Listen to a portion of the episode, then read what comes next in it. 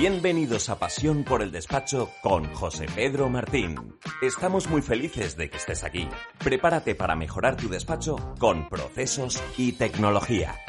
Hola innovadores, llevo unos días dándole muchas vueltas a todo el ecosistema tecnológico para los despachos profesionales, para las empresas y ¿a qué conclusión llego? Llevamos ya varios años eh, con un gran boom de herramientas tecnológicas, cada una te aporta cosas muy concretas, nos sorprenden, muchas veces las compramos, pero llega un momento que esto nos está ocasionando, por un lado, mucho estrés de utilizar herramientas diferentes, con proveedores diferentes, no nos da tiempo a revisarlas bien, a estudiarlas bien, a formarnos bien. Por otro lado, nos desesperamos porque una no se integra con la otra, por mucho que podamos utilizar un Zapier o cosas similares, pero bueno, eso requiere tiempo. Entonces la tendencia eh, va a ser a tener menos herramientas tecnológicas en el mercado eh, y muchísimo más grandes y con más prestaciones, ¿no? Ya hemos dicho, ¿no? Tres pilares básicos en el despacho, uno de ellos es el CRM y hoy te vas, por ejemplo, a un entorno Salesforce donde ya tienes eh, para vivir el resto de tu vida y con todas las necesidades cubiertas. Podríamos hablar de precios, pero es que al final sale barato. Y hablo Salesforce como Zoho, como Haspot, como varios CRMs en el mercado, porque todos van a ir a, la misma liga, ¿no? A ser eh, gigantes con todas las prestaciones ya eh, integradas o preintegradas y con módulos propios y otros pues ya integrados dentro, dentro de sus propias plataformas no que tengas que estar tú con un Zapier. Te vas a un Business Intelligent y ¿qué os voy a contar? Si hoy por una versión Pro, eh, ¿qué te puede costar? De 10 a 20 euros tienes un programa, que eso es un cañón, integrado con el Power Automate, con la inteligencia artificial, con la posibilidad de programar dentro, con 10.000 integraciones, en beber, etcétera, etcétera, ¿no? Y dice, madre mía, pero si es que por 15, 20 euros al mes tengo un gigante donde no creo que necesites eh, cambiarte en muchísimos años a otro business intelligence realmente para lo que vas a necesitar, ¿no? Entonces, eh, esto también pasará con otras plataformas que hablaremos el año que viene en el séptimo Congreso de Transformación Digital. Es decir, menos herramientas, y con muchísimo más eh, potencial o con mayor capacidad.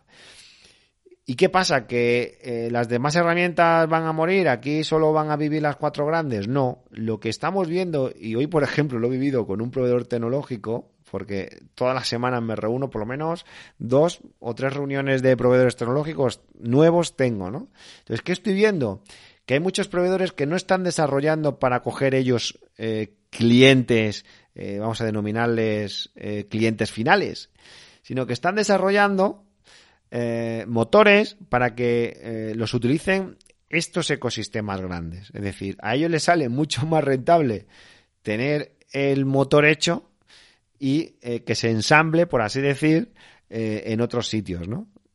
primero porque tienen más recorrido, tienen más escalabilidad, eh, pueden crear mayor sinergia que no buscar a los clientes, ¿no? Porque sí, uno puede hacer un vertical estupendo, detrás con unos cálculos, detrás con un montón de cosas, pero mm, muchos, eh, muchas empresas van a desarrollar para uh, terceros, ¿no?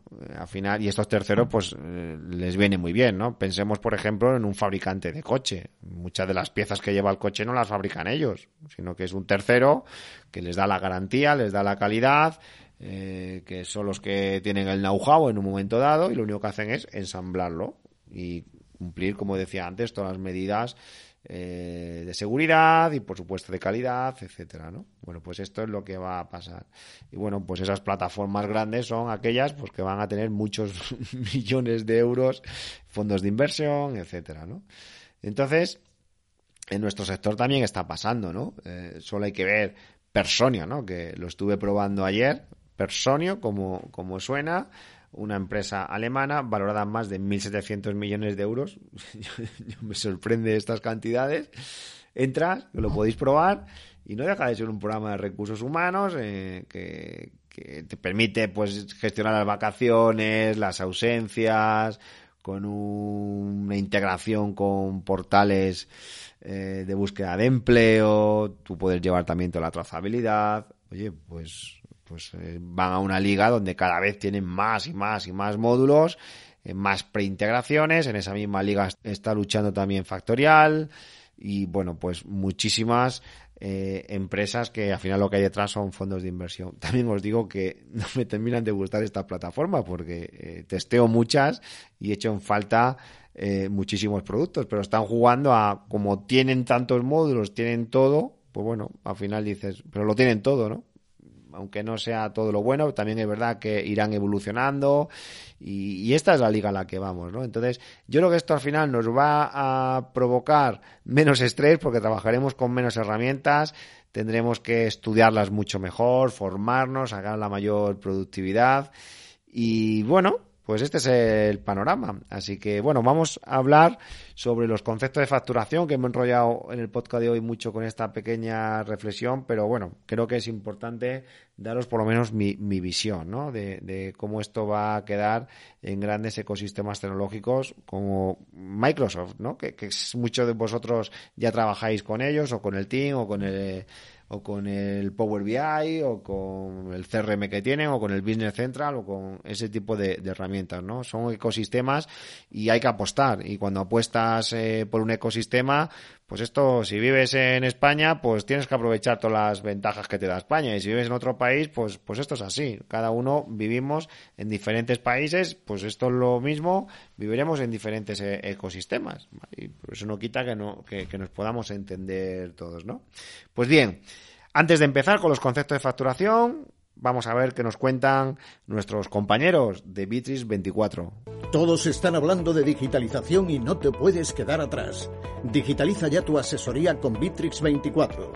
Tendrás el control de tareas, oficina virtual, campañas de marketing y mucho más. Ahora es el momento.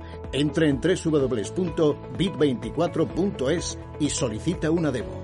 Pues una reflexión muy rápida respecto a los conceptos de facturación. Esta misma tarde teníamos un webinar eh, dentro del Club de Innovación todos los jueves por la tarde tenemos webinar en el que hablamos de procesos, hablamos de gestión eh, y hablábamos de los conceptos de facturación. Quería simplemente hacer una puntualización o una reflexión al respecto en una de las cuestiones y es si interesa tener eh, muchos conceptos de, facturación o tener pocos, ¿no?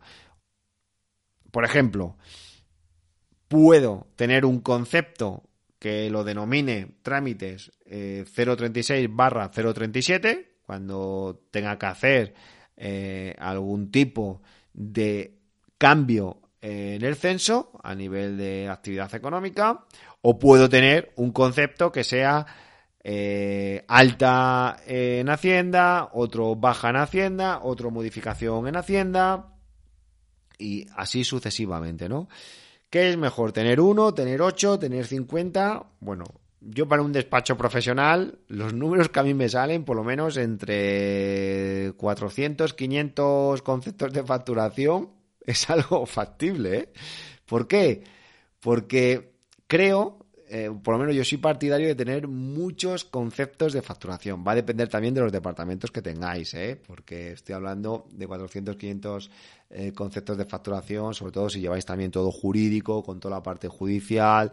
Oye, pues por tener ese control, ¿no? De si has presupuestado a un cliente un recurso de alzada o un recurso contencioso administrativo o es un procedimiento abreviado. Bueno, a esto me refiero, ¿no? El tener un desglose de muchísimos conceptos. ¿Y eso qué ventaja trae? Pues tener eh, un mayor análisis a nivel financiero, a nivel eh, económico. Mm, ¿Sirve para algo saber que el año pasado facturaste 800 euros solo por altas en Hacienda? Bueno, pues para mí sí, porque puedo sacar estadísticas, puedo saber exactamente a cuánto estoy cobrando de media cada alta en Hacienda y sirve para algo saber cuántas bajas en Hacienda facturé y a qué precio. Pues esto va a depender de si esa información te aporta algún valor. Eh, para mí sí. Eh, otra cosa es que estemos explotando ese dato o no tengamos tiempo, ¿no? Pero, pero ahí está y lo podemos analizar, ¿no?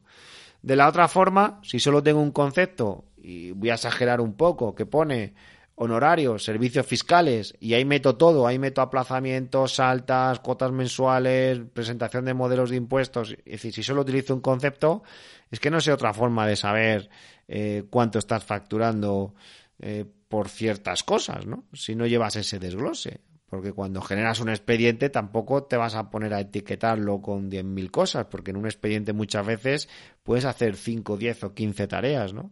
Entonces, para mí el desglose de los conceptos de facturación siempre ha sido esencial. Ahora bien, otra cosa es, eh, alguno me, me, preguntase ahora, ¿pero realmente le has sacado productividad a tener tanto desglose o has tenido tiempo de analizarlo con tranquilidad? Bueno, buena pregunta, eh, pero ahí lo tengo. Ya, pero es que tenerlo y luego no mirarlo, pues eh, para eso tampoco hace falta complicarse tanto, ¿no? A ver, claro que lo miras, no todo el tiempo o todas las veces que te gustaría, pero ahí están esos conceptos de facturación desglosados. Es decir, lo importante es que tengas la posibilidad. Claro, gracias al Business Intelligence, pues además, pues, eh, y gracias al Business Intelligence, pues esto eh, le puedes sacar mayor jugo, puedes hacer gráficos, mirarlos de una forma mucho más eh, rápida, más visual.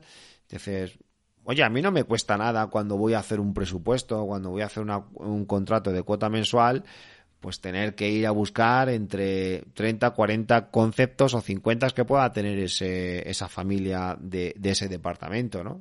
Bueno, pues si tampoco me va a llevar más tiempo, pero tengo la posibilidad de analizarlo, para mí es fantástico, ¿no? Pero lo que estamos viendo es que cuando te lanzas con el Business Intelligence, ¿cómo vas a saber lo que pertenece a un departamento, pertenece a otro dentro de un departamento, las sus familias o dentro de sus, sus familias, si es recurrente, no es recurrente, tendencias o por qué hemos bajado tanto en altas en Hacienda, o a lo mejor es que estamos tirando los precios, o a lo mejor es que se nos ha olvidado, porque a veces pasa, ¿no? Dices, oye, este mes no hemos cobrado ninguna alta en Hacienda, pero si a mí me suena que a Pepito se le dio de alta en Hacienda, ostras, pues es verdad, pues no se la ha cobrado, se nos ha pasado, ¿no?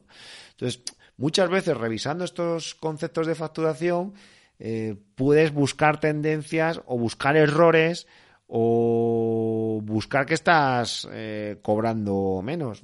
No lo sé. Eh, eso nos ha ocurrido y lo dije el otro día en un podcast, ¿no? Que cada día, gracias al Business Intelligence, eh, descubro desde cosas que no he facturado a cosas que había facturado mal, a 10.000 incidencias. Y, esto es gracias al, al, análisis, ¿no? Entonces, una de las cosas que me estoy obligando es sí o sí a dedicarle todas las semanas 20 minutitos a analizar datos. Cada vez que analizo datos, saco eh, puntos de mejora. Esa es la frase. Buscar puntos de mejora. No siempre vas a descubrir fallos, pero a veces ya no solo a nivel económico, ¿no? Sino a nivel del equipo, a nivel de clientes. Es que los datos dan mucha información, muchísima información, ¿no? Entonces, oye, si cada vez que le dedico 20 minutos a analizar datos que están muy desglosados me permite avanzar, pues oye, bienvenidos sean esos 20 minutos que además han sido gracias a ese desglose los conceptos de facturación.